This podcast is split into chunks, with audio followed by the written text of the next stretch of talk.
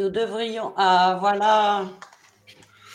Merci beaucoup à, Martin d'avoir euh, lancé euh, l'émission euh, malgré ses difficultés de connexion.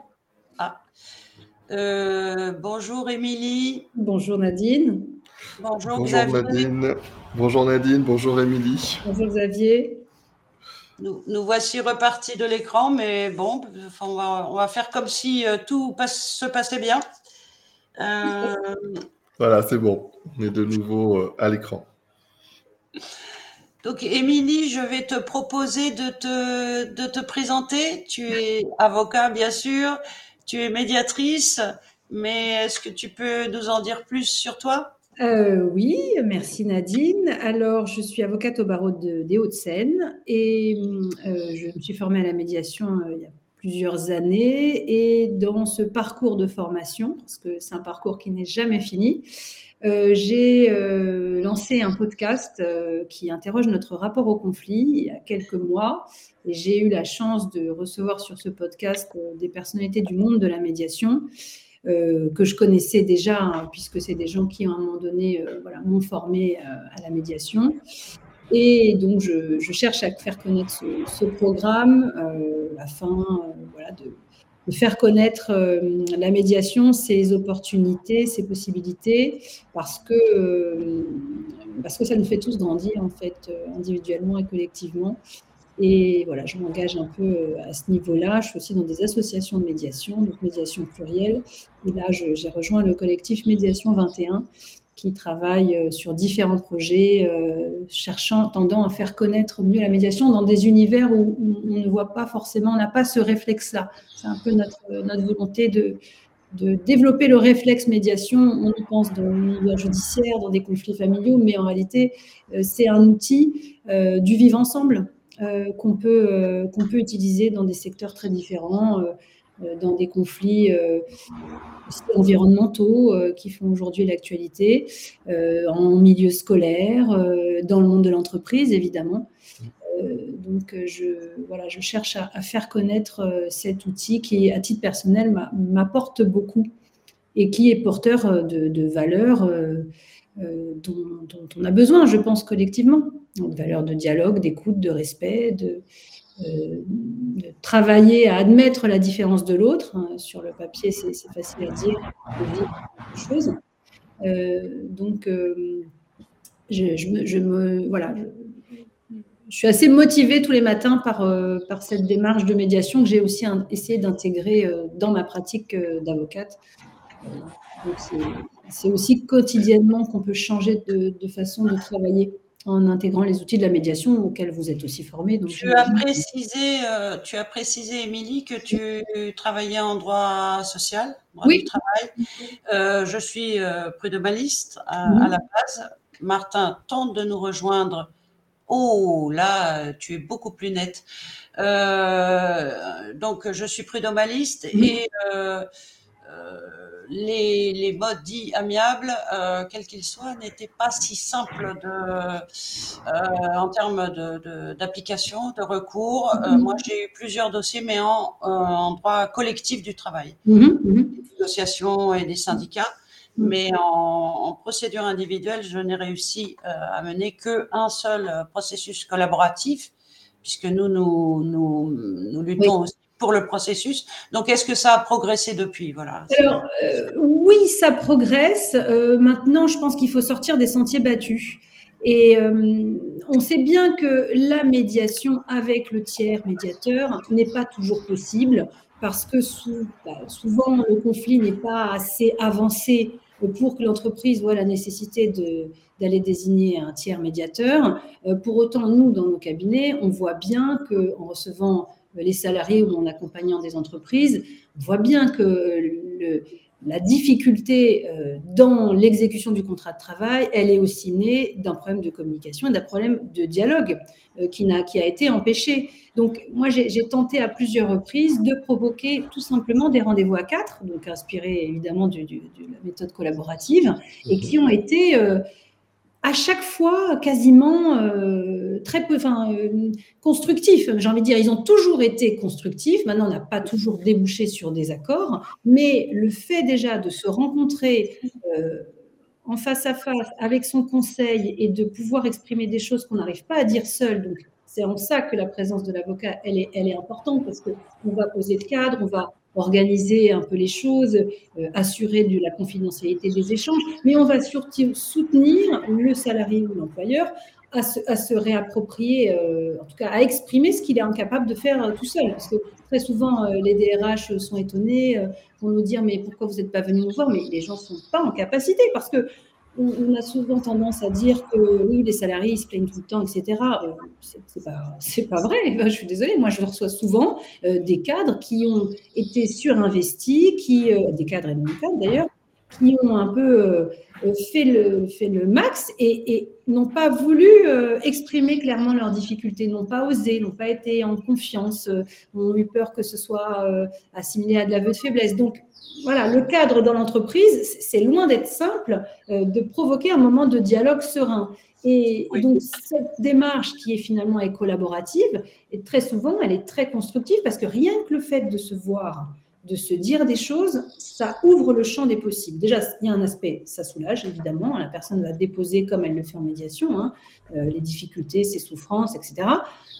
9 fois sur 10, on va aussi déconstruire un grand nombre de malentendus, parce qu'en réalité, euh, chacun s'est fait souffrir, hein, comme toujours, on pas Une part aussi de Et puis, on gagne dans l'information de l'un de l'autre, c'est-à-dire que l'entreprise va aussi apprendre des éléments qu'elle n'avait pas. Le, salarié, bah, de son point de vue, n'a pas les contraintes du manager de la direction. Donc, euh, on a tous un peu gagné dans une connaissance euh, plus fine d'une situation qui, est à l'origine d'une souffrance au travail. Et en termes de solutions, eh ben, évidemment qu'on a une approche qui ne se contente pas de, euh, de tout simplement d'envisager la rupture du contrat et de dire bah, combien vous voulez, etc. C'est plus large. Et moi, j'ai eu des situations où, évidemment, on est finalement, on est parfois retombé sur des ruptures, mais des ruptures beaucoup plus apaisées qu'on s'était dit les choses.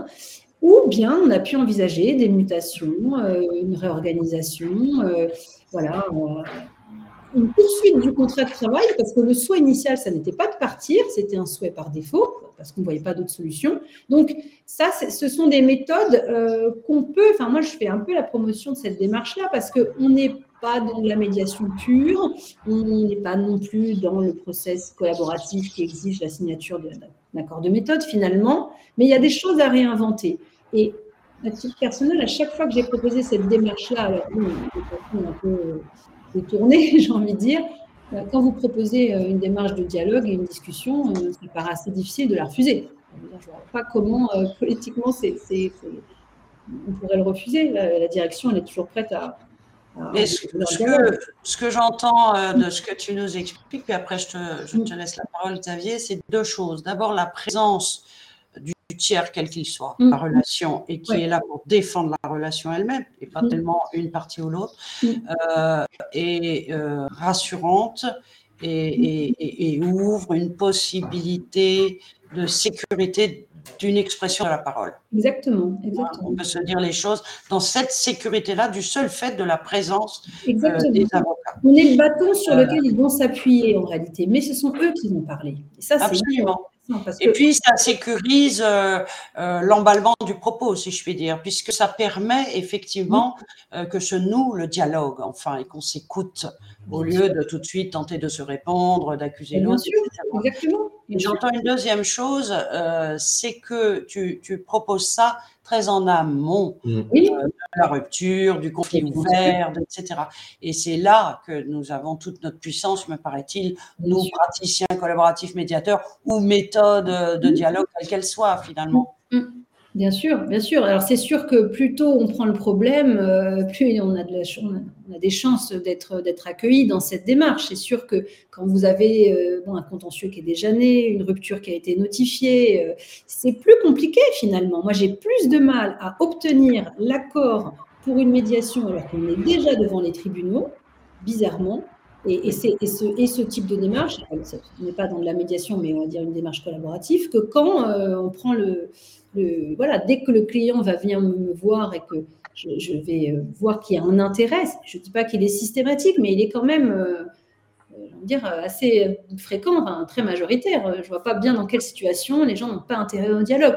en général, c'est parce que c'est trop tard, que ça a trop pourri, qu'ils ont trop attendu, qu'ils ont trop été affectés, et que là, ils sont plus en mesure de voir la personne, ou des représentants de, l'entreprise qui sont à l'origine euh, de leurs difficultés. Mais quand on le prend dès le départ, c'est euh, extrêmement précieux et c'est utile. Et en plus, autre aspect, parce que je, moi je travaille avec un cabinet de placement qui souvent va prendre en charge de salariés pour assurer son reclassement finalement. Et alors, cette personne me, faisait, euh, qui, est Sabine Lacourcette, d'ailleurs, je lui dis bonjour, on ne sait jamais si elle écoute, euh, me faisait la remarque par rapport à d'autres salariés qu'elle accompagne dans des phases de reclassement, elle observe que ces personnes qui ont fait cette démarche-là sont passés à autre chose. Ils ne sont pas dans un, ressasser les difficultés de leur vie passée, etc. Donc il y a en plus un vrai effet libératoire, ils sont prêts à se projeter dans le futur. Donc ça, c'est hyper intéressant parce que en mm. termes d'accompagnement, euh, on, clôt, on clôt un litige et on peut regarder vers l'avenir. C'est aussi intéressant. Oui, parce que de mon point de vue, ce qui est organisé là euh, évite le trauma de la rupture. Ah, bien sûr. Euh, et donc la nécessité de, réparation de ce trauma qui pousse les salariés au prud'homme. Et on ne leur a donné que des, réparations chiffrées. C'est pas, pas tout à fait le problème en vérité. Non, c'est pas le problème. Et, là, il n'y a, pas de trauma, donc effectivement, ben, on peut euh, partir Et c'est bien la difficulté de, faire comprendre. J'ai l'impression de répéter un peu toujours la même chose parce qu'on me prend un peu pour une, une acharnée de la médiation, mais on est encore trop dans nos modèles contentieux d'avocats focalisé sur euh, la réparation indemnitaire, euh, le montant, le chiffre, etc. Et alors, quand je propose des médiations et qu'on me, répond un chiffre, j'ai envie de dire, ce n'est mm. pas le sujet. Et, vous voyez, et les salariés sont bons. Vous en avez qui sont dans une démarche, ils ont fait leurs calculs, ils veulent une somme bien précise parce qu'il y a un plan derrière. Mais il y en a beaucoup, ils ont d'abord été maltraités, ils se sont sentis malmenés dans la rupture. Donc, de quoi ils ont besoin avant tout? Ils ont besoin d'écoute et, de, et, reconnaissance de ce qu'ils ont vécu. Et c'est pas de l'argent, ça. Et c'est ça qui est fou. C'est-à-dire que vous proposez médiation et vous avez un confrère qui vous répond à une somme, euh, mais c'est pas le sujet. Non. Donc, pas voilà, il faudrait vraiment, on gagnerait tous à faire comprendre l'intérêt, la valeur, la valeur de cette écoute. Ça, je, pense que vraiment, nous, nos, pratiques d'avocat, on, a vraiment intérêt à comprendre qu'on attend ça aussi de nous. le, travail de, tout ce qui est recherche des besoins, euh, aujourd'hui, c'est fondamental dans notre métier d'avocat. Et, on n'est pas formé initialement à rechercher les besoins, à prendre ce temps euh, de construction et de recherche de solutions qui satisfassent les besoins. Ouais. Et c'est presque le point de départ en réalité. Là, on a peut-être notre formation initiale aussi à revoir. Parce que si on était tous, dès la première année, sensibilisés, euh, dès le début des études, on va dire, orientant vers la profession d'avocat, sensibilisés à la recherche de, ces préoccupations profondes, qui ne sont pas euh, souvent directement exprimées, donc c'est à nous de faire quand même un travail de, de, de euh, on passerait peut-être moins à côté de, de, ce qui préoccupe vraiment les gens. Parce que ce n'est pas, pas, du tout euh, c'est vrai que ce n'est pas un travail qu'on fait spontanément si on n'a pas euh, été sensibilisé à la négociation raisonnée, ce genre de, ce genre de, formation. Lors d'un euh, podcast ou d'une réunion de notre commission, quelqu'un reparlait de l'excès de juridisme. Bien sûr. c'est vrai que c'est bien ça. Nous avons été formés au droit et au juridique et au, à la procédure et les avocats savent faire ça très très bien, normalement. Euh, mais c'était excessif et ça ne répondait pas. C'était à, à, côté des besoins réels. non, bah non, mais non. En plus, si on revient à l'origine, le client, il vient pas vous demander euh, la résolution d'une équation juridique. Euh, il vient avec sa problématique, sa souffrance, son problème. Et, il veut qu'on l'accompagne, mais la solution, c'est assez rare qu'il l'a déjà. Et souvent, quand ils les ont, les solutions, bon, sont pas toujours super, quoi. Hein. Les gens sont parfois complètement à côté. C'est quand même notre rôle de, de les faire aussi réfléchir. Tout à fait. Alors, il y a une différence entre faire réfléchir et imposer ce que l'on pense être bon pour l'autre. Et, et, ça, enfin, j'insiste là-dessus, j'en profite, ah parce que poser euh, ce qu'on pense être bon pour l'autre et le pousser vers cette solution, alors qu'en fait, elle ne correspond peut-être pas du tout à ses besoins, c'est contre-productif. Et euh, hélas, enfin, peut-être par gain de temps, par facilité, euh, beaucoup de confrères poussent vers cette solution qui euh, leur correspond pour eux euh, qui est plus proche de leurs valeurs à eux, mais en faisant complètement abstraction euh, de, des besoins véritables de, leurs clients. Mm, mm, mm, tout à fait, c'est vrai. On a tendance à aller trop vite sur les solutions. Ça, c'est quand même quelque chose. plus ça va, plus je, j'en prends conscience. Et j'ai encore, bah, j'ai encore cette, mauvaise habitude. Hein. Ça, c'est vraiment. On a tendance à aller trop vite, à, oui. Là, dans le truc d'après, le train d'après, euh, et c'est une vraie difficulté parce que les gens n'en sont pas là. Exactement. Donc, il y a toute une. Bon, après, on est aussi dans cette euh, sensation d'urgence. La personne vient vous voir, ça m'est arrivé encore hier euh, sur un rendez-vous d'une heure. Bon, la personne elle vient avec des questions, elle veut des réponses. Et puis en une heure, vous lui faites un diagnostic pour, lui faire gagner le maximum de temps, mais il n'est pas, facile à entendre en une seule heure. C'est-à-dire qu'il faudrait un temps de... Le temps du cheminement de l'être humain. le temps du cheminement. si la personne vient avec son, euh, sa problématique dans laquelle elle est complètement incarcérée, euh, et qu'en plus, souvent, euh, sincèrement, les gens ne comprennent pas ce qu'on dit, en vrai. Parce ah qu'ils ne bah, sont pas en capacité d'entendre. Aussi, c'est vrai. La rencontre avec un avocat, c'est très, c'est très stressant. Enfin, la plupart des personnes, c'est la première fois. Donc, ils se calent souvent sur ce qu'ils pensent que l'avocat veut entendre d'eux. Donc, toute la relation est biaisée. Et puis, ça fait un peu peur, l'avocat. On ne sait pas où on va, on ne sait pas combien ça va nous coûter. Euh. donc, il y a un état émotionnel très impacté, là, qui fait qu'on ne peut pas entendre le raisonnement. Oui, ça, change quand même un peu dans la mesure où nous, on est aussi obligé de communiquer normalement en amont, hein, que ce soit le coût de la consultation, ce genre de choses. Euh, c'est assez rare euh, qu'on n'ait pas dit, redit. Euh, les gens ont fait aussi un benchmark, donc là-dessus. Puis le rapport à l'avocat n'est plus le même. non. Je n'ai pas l'impression de faire peur à mes clients. Je ne crois pas. Mais quoique, peut-être, dites-le moi. Si... Ouais, ouais. Au fond, au fond est-ce que c'est confortable d'être dans le bureau de l'avocat, de venir exposer sa vie comme ça, de chercher de l'aide parce que la communication est complètement rompue avec l'autre euh, si on me leur posait la question, je ne suis pas complètement sûre de la réponse. même si c'est très accueillant et très sympathique. Oui, mais surtout, parfois on réalise qu'on est le seul professionnel à qui ils ont dit des choses aussi intimes. Absolument. aussi finalement qui nous oblige à, nous former sur l'écoute, etc. Parce que aller chez le psy, euh, bon, c'est pas du tout donné à tout le monde, c'est pas, pas simple. Euh, et, même, enfin, des, même pour parler à ses proches, moi je suis quand même euh, souvent frappée de d'entendre des, des, choses graves qui n'ont pas été partagées, même avec le conjoint, même avec la famille. Absolument. D'ailleurs, je prétends, euh, Émilie, que euh, les avocats sont thérapeutes par essence ou par nature. Oui, Parce que rien que de, dire tout ça, ça a un effet thérapeutique. Oui, oui, tout à fait. Mais bon, moi, j'avoue que c'est euh, c'est ce que je trouve, c'est l'intérêt de, de, notre métier. C'est aussi ça, hein, les relations, l'aide qu'on peut apporter à une personne qui est dans une situation de crise.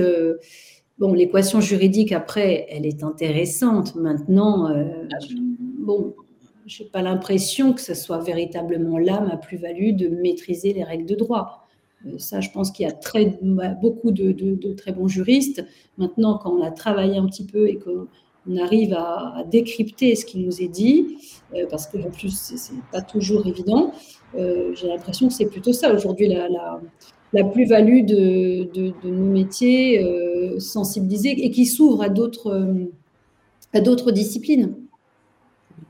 Oui, les partenariats, c'est important. Euh, le, fait aussi de, de, se remettre en question pour savoir comment accompagner au mieux nos clients, c'est important également. on parlait la dernière fois de, supervision, parce que mine de rien, ce qu'on peut entendre de la part de nos clients peut être lourd à porter.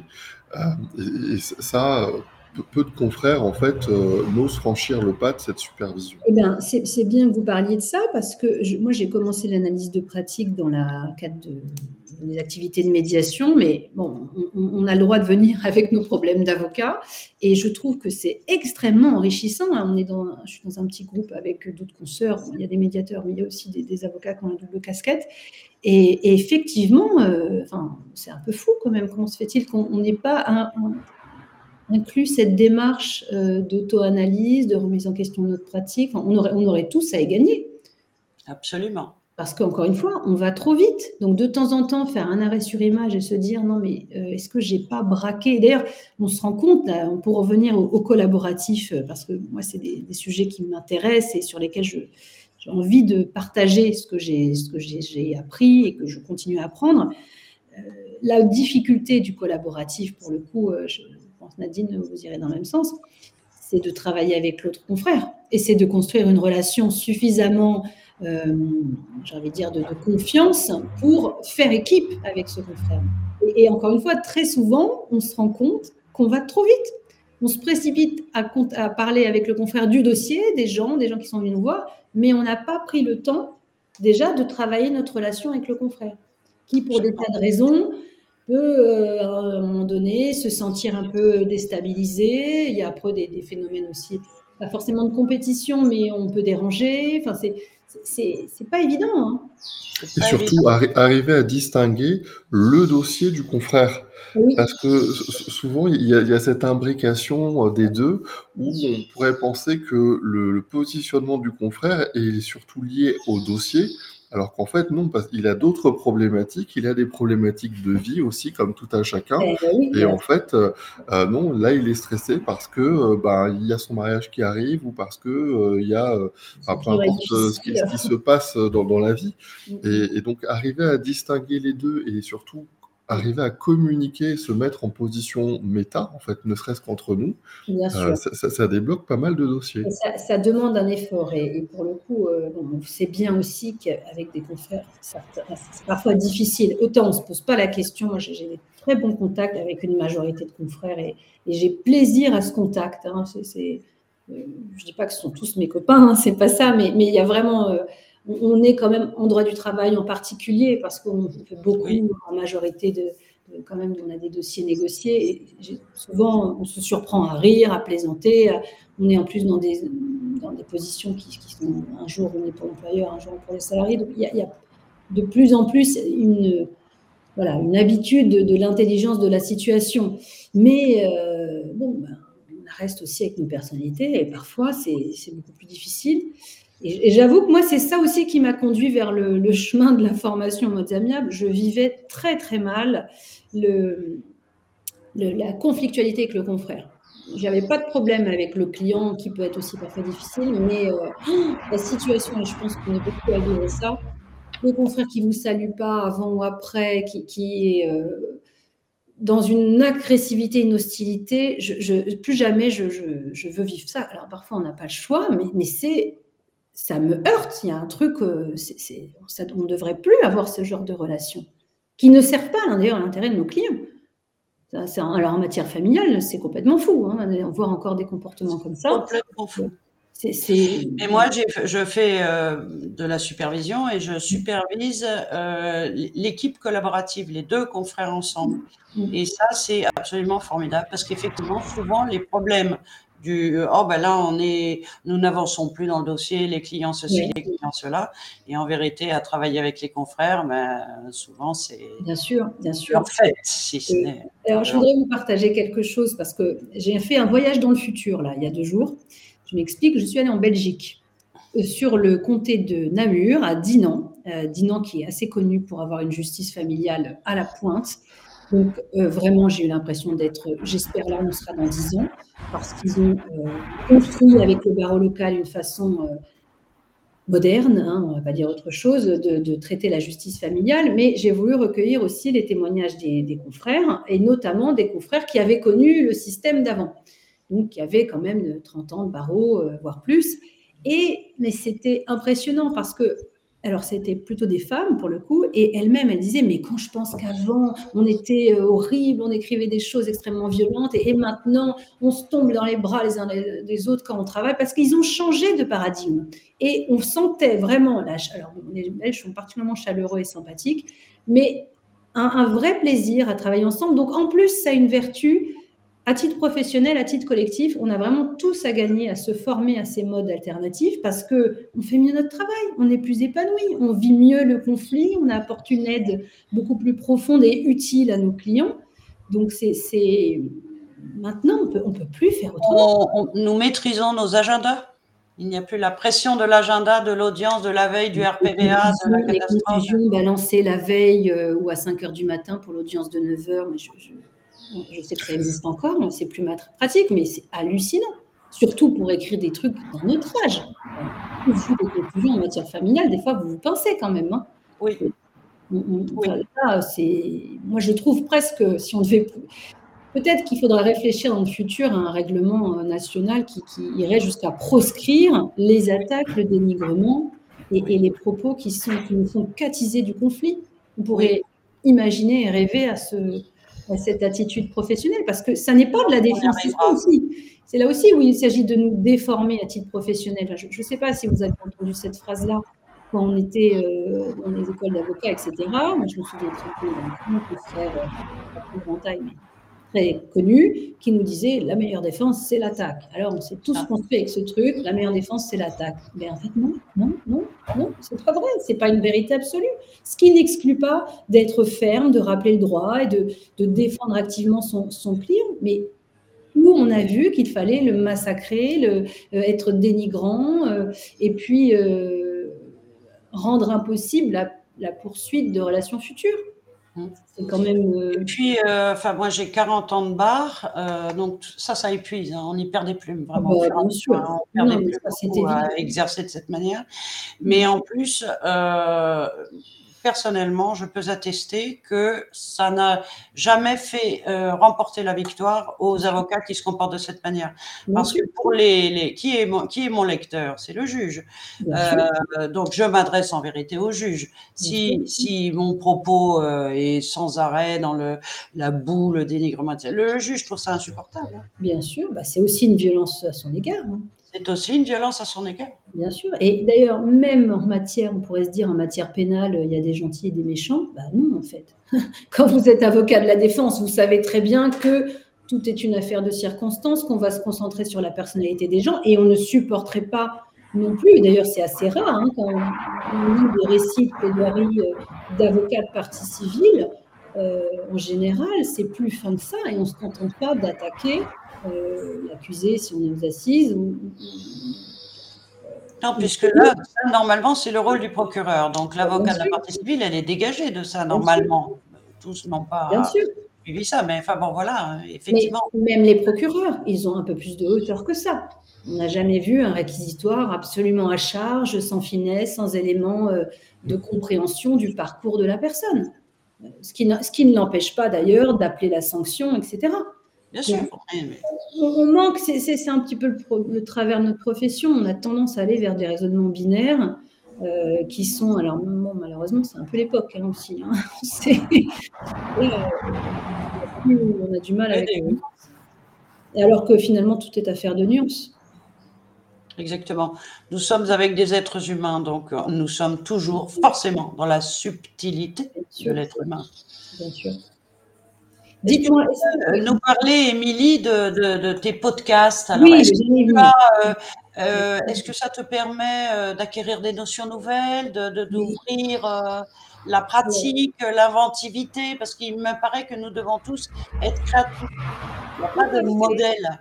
Alors, c'est très intéressant. Moi, je, trouve beaucoup d'enrichissement dans, cette, dans ce travail de podcast parce que Bon, déjà, les, personnes que j'ai reçues, il y a quand même un fil conducteur qui les lie. Hein, euh, donc, euh, même si les parcours sont propres à chacun, euh, on voit quand même qu'il y a des valeurs qui lient toutes ces personnes. Là, j'ai deux numéros hein, qui vont sortir bientôt et c'est intéressant parce que finalement, on fait tous une.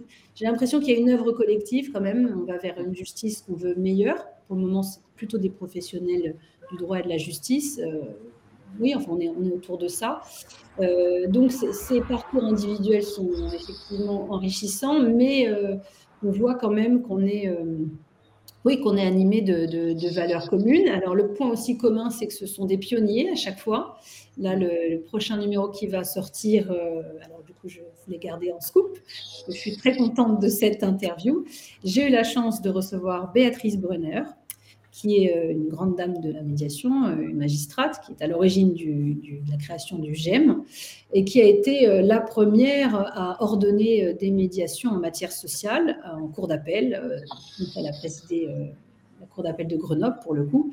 Et, on voit bien que cette personne était, on était, euh, je crois, à la fin, fin des années 90, hein, 98. Elle était déjà dans cette démarche. Euh, donc aujourd'hui, elle faisait déjà des audiences avec le thème du, du, numéro. Elle faisait déjà des audiences qu'on appelle aujourd'hui des fameuses audiences Clara. Sauf qu'elle l'a fait il y a 15 ans avec, pareil, cette conviction que il fallait rendre la parole. Il y avait un, il y avait un enjeu de rendre la parole, d'écouter le justiciable, de le mettre au cœur de son, procès, et que euh, l'équation juridique, finalement, est complètement secondaire. Donc, euh, c'est intéressant de, recueillir euh, ce qui a vraiment animé ces, professionnels. Il y a quelque chose de très. voilà, qui touche à l'essentiel. Qu'est-ce qui nous lie c'est, Ce sont des valeurs assez, assez universelles. Et, bon, le, parcours de, de, Madame Brunner et d'autres, euh, on voit quand même. Euh, enfin, je trouve que c'est éclairant. Moi, ça m'apporte beaucoup. J'ai l'impression que ça rencontre aussi euh, un public, puisqu'il y a des personnes qui, commencent à l'écouter. On a pas mal d'écoutes là. donc, j'ai bien l'intention de continuer. bon, évidemment, ça prend sur mon temps de travail, mais voilà, ça nourrit l'autre. Donc, tout ça s'auto-alimente. Est-ce que tu peux nous, dire, Émilie, comment il s'appelle, où est-ce qu'on peut le retrouver? Bien sûr. Euh, alors, mon podcast, donc c'est Antidote. Vous le trouverez sur toutes les plateformes. Hein. Il est sur Apple Podcast, sur Spotify, Deezer et autres. Pour le moment, euh, on sont sortis quatre numéros avec euh, Jacqueline Morino, euh, Sylvia Digès, Olivier Chamberloire, Chamberloire et Dominique Deloy. L'idée aussi, c'est aussi à travers ce parcours propre à chacun d'explorer peut-être différents courants de médiation qui, ont, euh, voilà, qui, qui, sont nourrissants pour nos pratiques. Donc, euh, avec Jacqueline Morino, on a parlé de la médiation humaniste. Alors, je précise que j'avais enregistré, évidemment, elle est décédée cet été, en 2022. Sylvie Adigès a aussi commencé par la médiation humaniste et est allée ensuite voilà, justement se former à la négociation raisonnée. Olivier Chamberloire, on, a, on aborde la médiation transformative qui fait écho aussi quand même à la pratique. Il y a beaucoup de liens en réalité hein, dans toutes ces démarches. Ce sont des chapelles, on va dire, différentes. On a réinventé. Des... Oui, oui, voilà. Mais, c'est intéressant. Puis ce que j'aime bien, c'est que en fait, il n'y a pas de dogme, je pense, à avoir, mais plutôt. Euh, c'est pour ça que c'est une formation. D'ailleurs, Jacqueline, je me souviens qu'elle disait ça. qu'elle euh, elle a 88 ans, elle disait mais moi je suis en formation, euh, je suis encore en formation. Donc la formation, elle n'est jamais, elle est jamais achevée. On a vraiment intérêt à, continuer à, nourrir ces réflexions-là qui nous apportent évidemment euh, à titre personnel aussi beaucoup. Donc, euh, mon ambition, c'est de, voilà, au-delà des professionnels du conflit, euh, j'ai fait, le sous-titre de ce podcast en, les visant, mais j'ai bien l'intention d'essayer de toucher un public un peu plus large parce que le conflit, il fait partie de nos vies à tous et, et que apprendre à vivre avec, apprendre à le transformer, bah, ça nous fait grandir. Donc, on, a tout ça. Peut-être apprendre d'ailleurs, enfin, moi, quand je, je forme, je, je, dis que le conflit, c'est bio. Euh, mais c'est vrai. C'est-à-dire, c'est bio. c'est bio, c'est la vie. C'est la, vie. Oui, oui, c'est la vie. Nous sommes en conflit permanent. Le problème, c'est comme nous passons dans le conflit armé. Ça, c'est grave. Mais sinon, le conflit, il faut le réhabiliter. Conflit, conflicter, c'est euh, se rencontrer ensemble. Dès qu'on est deux, on est en conflit. Ah, mais c'est tout à fait. D'ailleurs, je suis moi-même deux avec moi-même. Non, non, mais c'est le sous-titre du podcast, c'est aussi l'objectif, c'est d'essayer de changer de regard sur la conflictualité et de le regarder de manière positive. Et, nous, professionnels du droit, d'arriver à le traiter autrement. Par, euh, il y a un autre accompagnement à apporter, je pense, aux personnes qui sont en situation de conflit. Euh, qui passe par de l'écoute, etc., tout ce qu'on a dit sur la médiation. Mais euh, voilà, mon ambition, c'est celle-là, c'est de faire connaître finalement ces potentialités, parce que c'est vrai que notre incapacité de conflit, enfin moi je, suis quand même, je me pose la question, c'est vrai, est-ce qu'on a un vrai problème en France aussi quand même? Enfin, Ces cycles de conflit où les gens sont dans des états pas possibles, où on n'arrive jamais à avoir un dialogue qui soit constructif, où euh, il y a des sentiments d'incompréhension, de non-respect, de se sentir nié, il y, a, il y a quand même quelque chose à réhabiliter. Et je pense que le tiers, qu'il soit médiateur, qu'il soit à un moment donné, voilà, les, corps intermédiaires, c'est aussi fait pour ça, quoi. Mais, mais on, en a besoin. On a besoin de personnes qui sont en capacité de, remettre du dialogue, de le construire là où il n'est plus possible. je, pense qu'on a de, l'avenir avec ça. Hein, on a tous à y gagner, ça je l'ai déjà dit plusieurs fois, mais, mais la démocratie, elle a aussi à y gagner. Absolument. Donc il y a un enjeu parce que. Appeler la paix sociale aussi. Hein. On voit bien que ce, mécontentement est grandissant, qu'il sert qui euh, les populistes, euh, des raisonnements encore une fois binaires et, et euh, manichéens, qui nous emmènent dans le mur. donc il y a bien autre chose. certes, notre démocratie, elle est perfectible, mais on n'a rien trouvé de mieux, sauf que voilà, rajouter un peu de dialogue, c'est rajouter de l'oxygène. Et, à mon avis, c'est ce qui fait mettre de l'huile dans les rouages. Alors, Martin, te voilà revenu. Est-ce que tu peux t'exprimer? Est-ce qu'on peut t'entendre? Pas trop. Non, il n'a pas le droit de parler, j'ai l'impression. Non, Martin a perdu voix. Bon, alors il y a un souffle, je ne sais pas si c'est. Oui, oui. c'est la tempête de neige peut-être derrière Martin. pour, revenir à ce que tu, viens de dire, euh, Émilie, c'est assez juste, euh, en fait, dans le sens où quand on a quelqu'un avec lequel on, ne s'entend pas, on va petit à petit donc descendre dans la violence et on va finir par le, chosifier, le dénigrer. Mmh. Euh, le problème, c'est qu'en fait, cette personne, elle partage avec nous l'humanité, elle partage avec nous des valeurs qui sont communes. et donc, en fait, c'est c'est par le dialogue, c'est remonter justement tous ces, éléments qui sont communs pour nous permettre de réavancer. Bah, bien sûr, bah, c'est certain que quand vous avez la personne en face, euh, déjà c'est plus compliqué de la diaboliser. Euh, c'est tout simple, hein, mais c'est pour ça que moi je crois beaucoup à la rencontre physique quand même, même si parfois elle, elle n'est pas possible. Mais tout simplement, on voit bien que on redescend quand on a une personne face à nous et on va immédiatement mettre un peu d'eau dans son vin, être un peu moins dur dans nos, dans nos analyses et dans nos jugements expéditifs. Euh, donc, c'est d'où l'intérêt de, de, ce, de ce travail-là. C'est certain. Et, justement, sur ce travail-là, est-ce que tu aurais un conseil pour un, jeune avocat ou un avocat qui se lancerait dans ce nouveau euh, champ euh, des possibles, même si je sais que Nadine n'aime pas ce terme, euh, en tout cas, un avocat qui voudrait s'emparer de ces nouveaux modes, Qu'est-ce que tu pourrais leur conseiller? Ça, je le partage volontiers parce que je, suis entourée de confrères qui, qui, euh, qui, sont domiciliés à mon cabinet, qui ont prêté serment il n'y a pas longtemps. Et, moi, je leur dis, ne perdez pas de temps, formez-vous tout de suite à la négociation raisonnée. Je crois que c'est vraiment la porte d'entrée quelque part euh, la plus accessible parce que ça concerne tous les domaines. Euh, déjà, négociation raisonnée, ça me paraît un bon départ. Euh, et puis, euh, bah, écoutez mon podcast, ça peut être pas mal aussi, ça peut vous aider.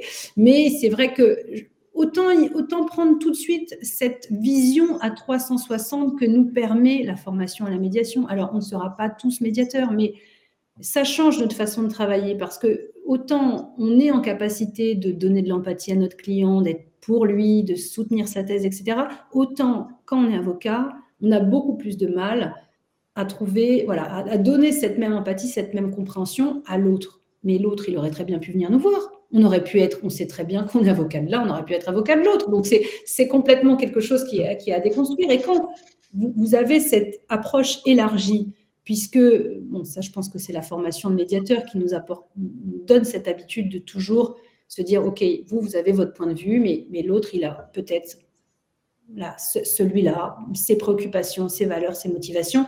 Donc, on va tout de suite avoir une approche beaucoup plus riche qu'on peut faire entendre. Euh, et ça, moi, c'est une démarche que je fais dès le premier rendez-vous avec mon client. Certes, je l'écoute, je, vais lui donner de l'empathie et je, pense que je suis en capacité de, comprendre par quoi il est passé, mais je vais tout de suite faire introduire l'autre. Oui, mais voilà, je ne vais pas juste me contenter d'acquiescer au portrait qu'il se fait. Et ce qui est intéressant, c'est que les gens, quand vous leur donnez à entendre ce qu'ils vous disent, sont aussi en capacité de, rectifier. Oui, non, c'est peut-être pas tout à fait ça, et, de donner quand même, de concéder, de concéder euh, que l'autre a ses motivations, sa logique, c'est la sienne, c'est pas la. Vous voyez? Donc déjà, vous faites un travail qui est différent, qui est beaucoup plus enrichi. Et ça, je pense que c'est pas une question d'expérience. Ça peut, c'est, ce sont des automatismes qui peuvent se prendre dès le départ. Moi, j'accompagne des étudiants qui sont, euh, pour certains, qui ont passé le concours pour entrer au CRPA, mais je leur dis, allez-y tout de suite, prenez tout de suite le, bon train. Et, je trouve que, à titre professionnel, on, a, on a, tout ça à gagner. Enfin, c'est encore une fois un accompagnement beaucoup plus enrichi.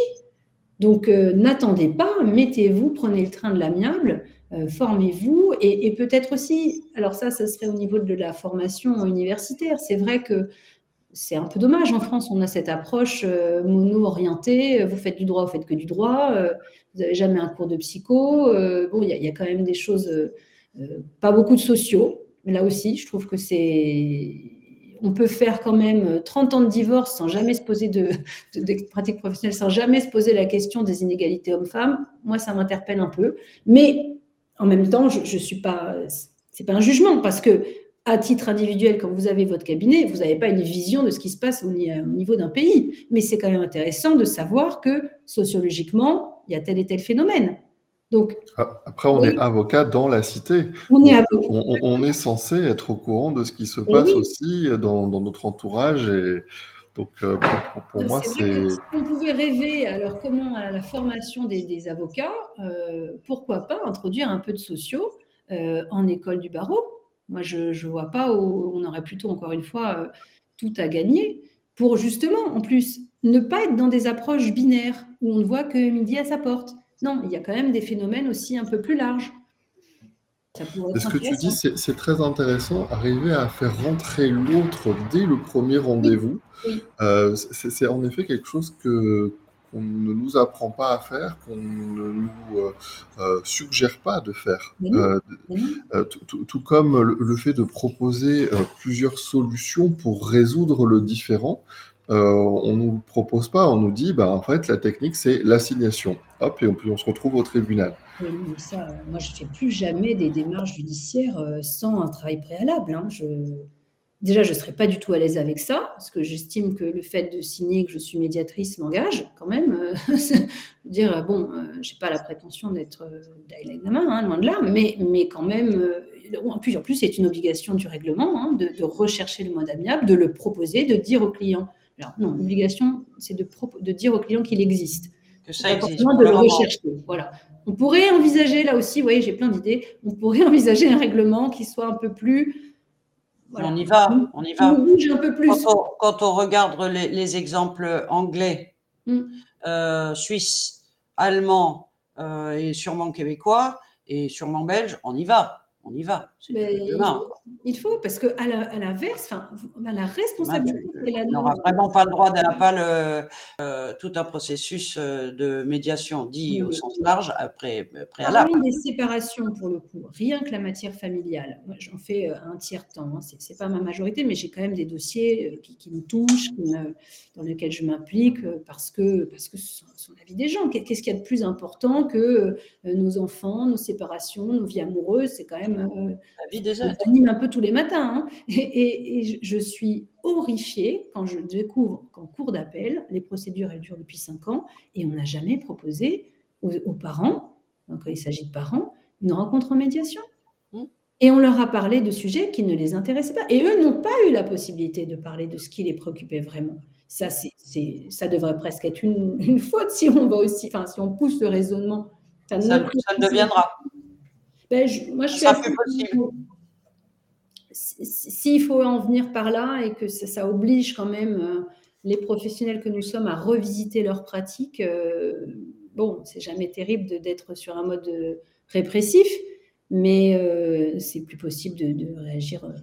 parce que c'est pas une petite affaire, un divorce, on, le sait bien, c'est quand même c'est extrêmement traumatisant, extrêmement douloureux, ça, a des conséquences. Les gens en parlent encore. Moi, je reçois beaucoup de témoignages de gens qui me disent Non, mais j'aurais bien aimé savoir que ça existait. Euh, euh, c'est-à-dire que c'est quelque chose qu'on traîne dans sa vie quand ça s'est mal passé, ça, laisse des traces, alors que c'est vraiment possible autrement. On n'est pas du tout, il n'y a pas de fatalité à se déchirer dans une séparation. Ce qui ne veut pas dire que c'est simple. Hein Je ne suis pas là en train de dire que c'est une mince affaire, mais euh, les professionnels quand même peuvent, peuvent vraiment donner une impulsion euh, extrêmement euh, différente que celle à laquelle on a été habitué. Dominique Dolois, de laquelle tu parlais tout à l'heure, et moi-même avons suivi une formation de psychothérapeute. Oui. Et, il y a 30 ans que nous nous disions, mais c'est complètement fou. Quoi. Il n'y a pas de aucun enseignement large à l'école d'avocat. Euh, bon, ça paraît qu'il y aurait deux, trois euh, débuts, euh, mm. mais non, il n'y en a pas vraiment. Quoi. Et c'est vrai que c'est complètement fou. Nous faisons métier d'accompagner des êtres humains en difficulté et nous ne sommes, pour la plupart d'entre nous, mm. en aucunement, d'aucune manière formés à, accompagner des êtres humains en difficulté. Non, non, mais c'est. c'est de juridisme c'est fou et euh, là où il y a quelque chose qui ne va pas non plus dans le bon sens, c'est qu'avec tous les outils qu'on a pour euh, dématérialiser les procédures, etc., bah, du coup, ça permet euh, des offres qui pullulent avec des divorces à 300 euros. Mais c'est, moi, je suis très sévère à cet égard. on va jamais vous écouter avec une assistance sur la base de ces prix-là. C'est donc, vous allez Certes, ça ne vous coûtera pas grand-chose, vous serez divorcé, mais vous n'aurez parlé de rien, vous serez passé à côté des enjeux importants et euh, avec des conséquences qui vont s'étaler sur la, sur la durée. Euh, parce que, bon, là aussi, on va reparler un peu de sociologie, mais en matière de divorce, il y a quand même euh, des inégalités qui sont dans un sens plutôt que de l'autre. Donc, vous avez quand même des femmes qui s'appauvrissent en masse, en dépit des légendes sur, qui concernent une catégorie minime de la population, euh, avec des écarts de rémunération qui ont été creusés par la conjugalité et qu'on retrouve au moment des retraites, 40% de différence entre les niveaux de retraite. Et c'est aussi la conséquence de divorces qui ont été mal gérés, où les, où les femmes n'ont pas été accompagnées correctement. Absolument. Et, je ne dis pas que c'est facile, hein, mais il y a tout un travail de déconstruction à faire parce que euh, évidemment, quand les gens viennent vous voir, a priori, euh, ils veulent que ça se passe bien et, et donc, on, peut leur, peut ils sont dans une vulnérabilité, on aurait vite fait de, leur, leur vendre n'importe quoi. Mais vous êtes en train de vous séparer, vous avez des, problématiques de logement à assurer, donc évidemment, le poste avocat, c'est le dernier de vos soucis, vous les payez le, moins, le moins possible. Sauf que, bah, on peut vraiment vous emmener dans le mur. Et c'est après que vous allez vous en rendre compte. Et là-dessus, moi, je suis assez... Euh, assez choquée par les offres euh, qu'on voit maintenant en ligne euh, où on nous dit euh, pas de problème, c'est un formulaire, vous avez. Mais non, enfin, vous n'aurez eu fait aucun audit préalable de votre situation réelle. Donc ça, c'est, ça va pas du tout dans le bon sens. Xavier bah, en fait, ce que, je retiens de, notre échange, Émilie, c'est que toi, tu te places en préalable avant tout procès. Euh, tu essayes donc de, travailler les besoins euh, et autres. J'avais une question.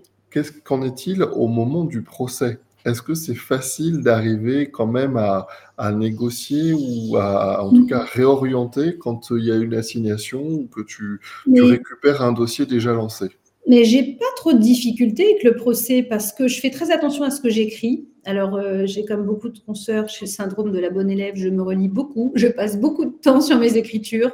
C'est vraiment de la dentelle parce que j'essaie d'apporter beaucoup de nuances, euh, de complexité. Alors, dans les situations familiales, ça c'est sûr. En droit du travail, on peut aussi, hein, c'est rarement binaire, hein, donc euh, l'entreprise, elle a aussi ses difficultés, etc. Mais je ne vois pas de difficulté à plaider ces situations parce qu'en plus, quand vous avez été dans un respect de, j'ai envie de dire l'adversaire, même si c'est plus le bon terme, euh, il, est tout à fait en mesure de le reconnaître. Et, ça, d'ailleurs, moi, j'ai même des bonnes relations avec euh, les parties adverses. Hein. Il n'est pas rare qu'on se salue euh, parce que quelque part, j'ai affirmé des positions qui, qui n'allaient pas dans leur sens, mais à aucun moment, je n'ai manqué de respect à ces personnes c'est tout bête, mais à l'audience, ce truc de parler de la personne sans même le regarder, euh, en, disant il ou elle, euh, enfin, vous voyez, de façon assez. C'est pas agréable.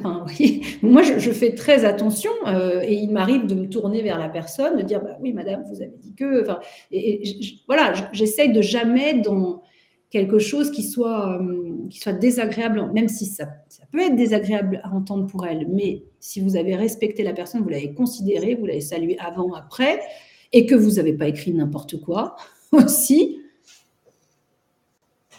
ben, je ne dis pas qu'on vous applaudit à la fin, mais il n'y a pas de rupture, il n'y a pas de caricature.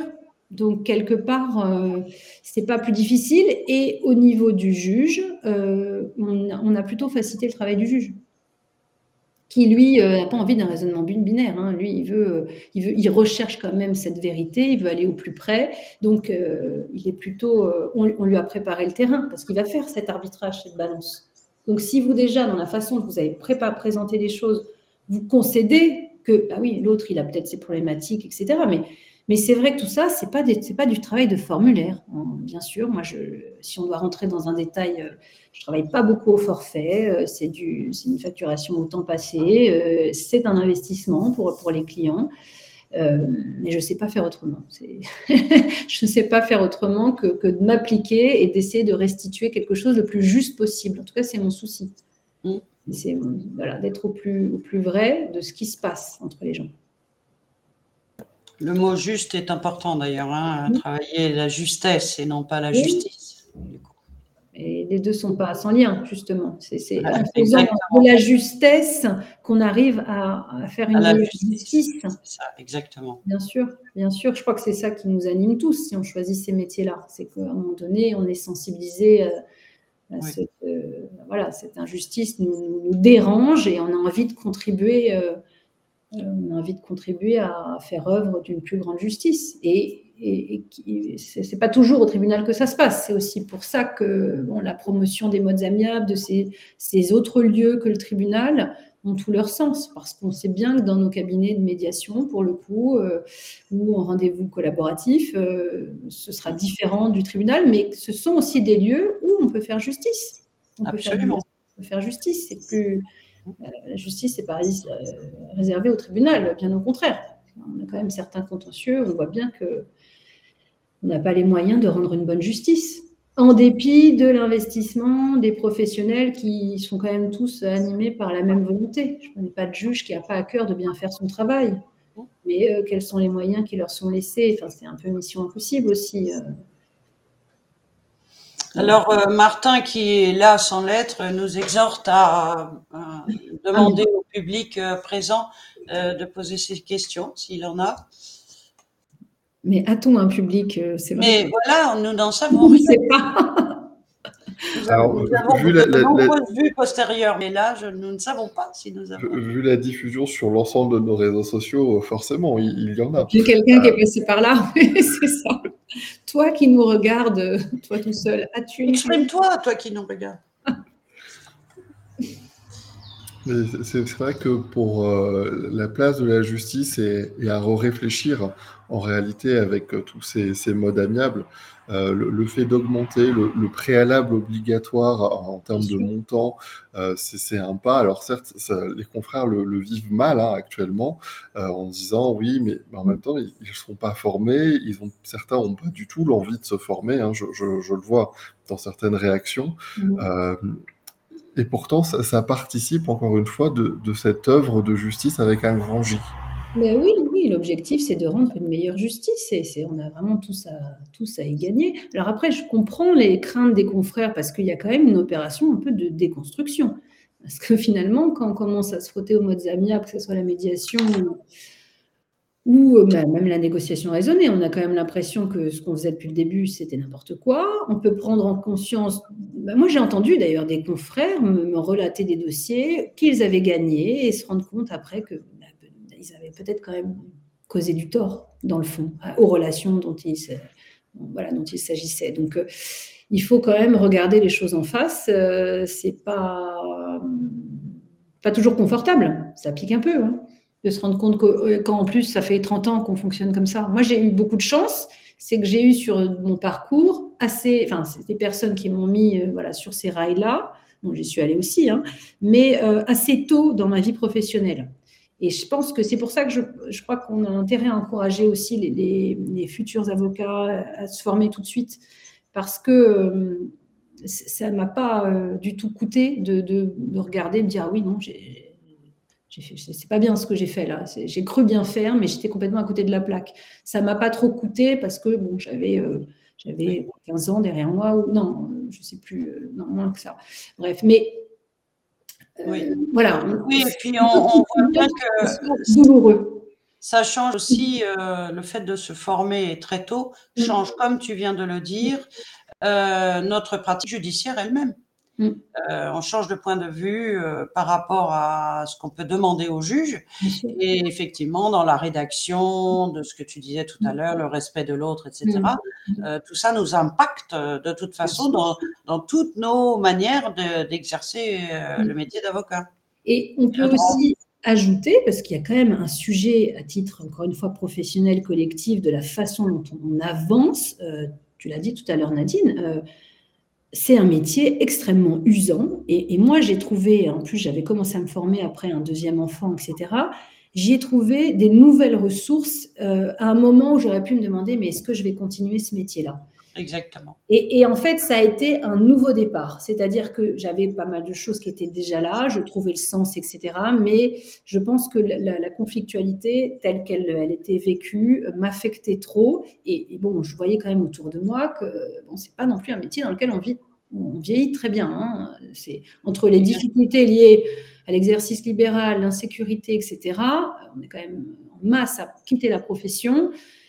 Euh, si on ne retrouve pas un peu bah, de, confort dans nos relations quotidiennes avec les collègues et donc les confrères, c'est très difficile d'être tout le temps dans le conflit. Euh, donc, euh, c'est aussi le moyen de durer. Moi, je ne suis pas sûre si je, voilà, je pense que si j'avais pas rencontré ces, tous ces outils-là, j'aurais certainement interrogé la poursuite de mon activité, alors que là, euh, bon, j'ai pas vraiment de doute que je suis là où je dois être oui.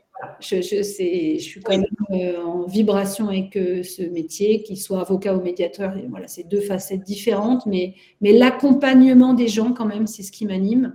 Et j'y trouve beaucoup de sens. Donc euh, voilà, j'ai l'impression d'avoir fait une boucle, mais d'être plutôt renforcée dans cette volonté d'être avocate, tout simplement. Oui, oui, je, partage. Nous allons devoir conclure et Martin, voilà, euh, me rappelle qu'il nous faut euh, conclure euh, avant, avant la, fin, enfin, que ça coupe brutalement. de la même manière que toi, si je n'avais pas rencontré le processus collaboratif, je quittais la robe. C'était, c'était déjà décidé, quoi, bien sûr. Et là, ça m'a permis d'allier l'amour du droit et de la psyché et de et d'être à ma place, quoi, vraiment, mais par ces deux casquettes. Euh, Xavier, alors je ne sais pas quel est le temps qu'il nous reste. S'il nous reste deux minutes, euh, il, nous reste un, voilà, il nous reste un petit peu moins de deux minutes, euh, puisqu'on a commencé un petit peu après, après 30. Mais ce que, ce que vous dites est, très juste. Hein. Moi, je regarde ne serait-ce que ma, ma formation. Je suis devenu médiateur quelques mois avant de devenir avocat. Et euh, ça, a infusé euh, complètement tout mon, travail et ma vision, euh, même au sein de mon, cabinet aujourd'hui. Et c'est très riche. Et, pour rien au monde, je reviendrai en arrière. Bien sûr. Mais le, point commun dans ce qu'on se dit, c'est qu'il y a quand même, on a mis, grâce à ces outils, que ce soit la médiation collaborative, au centre de nos expertises, quelles qu'elles soient, la relation. Et c'est ça qui nous, qui nous touche, qui nous, et c'est de ça dont on a besoin, parce que c'est, on, on est rien. C'est Jacqueline Moreno qui disait ça, que la relation c'est la bouée de sauvetage de l'être humain. On n'est rien sans relation humaine. Et, et, voilà, qu'on soit médecin, qu'on soit euh, jardinier ou qu'on soit, euh, je sais pas, euh, financier, euh, c'est quand même ça qui fait le sel de nos métiers. Ça n'existe pas un métier sans relations humaines. Donc c'est vraiment ça qui nous qui nous fait toucher à quelque chose d'essentiel, et peu importe nos expertises. Euh, ce sont nos approches qui nous mettent voilà, au cœur les relations humaines. Eh ben, je vous propose de conclure sur ce mot-là, la, relation humaine, euh, sur ce podcast euh, d'aujourd'hui avec toi, Émilie. Merci, beaucoup, Pour, ton, pour ton partage. Avec plaisir. merci Nadine, merci à Martin qui est en backstage, qui nous fait toute la technique. Et euh, On vous dit à, mardi prochain et Émilie, à très bientôt sur de nouvelles émissions podcast. Le prochain numéro sort le 10, c'est le 10 de chaque mois avec une invitée exceptionnelle. Ne manquez pas, notamment si vous êtes magistrat. Nous serons là. À bientôt. Merci beaucoup. À bientôt. Merci. Qui est-ce qui coupe du coup?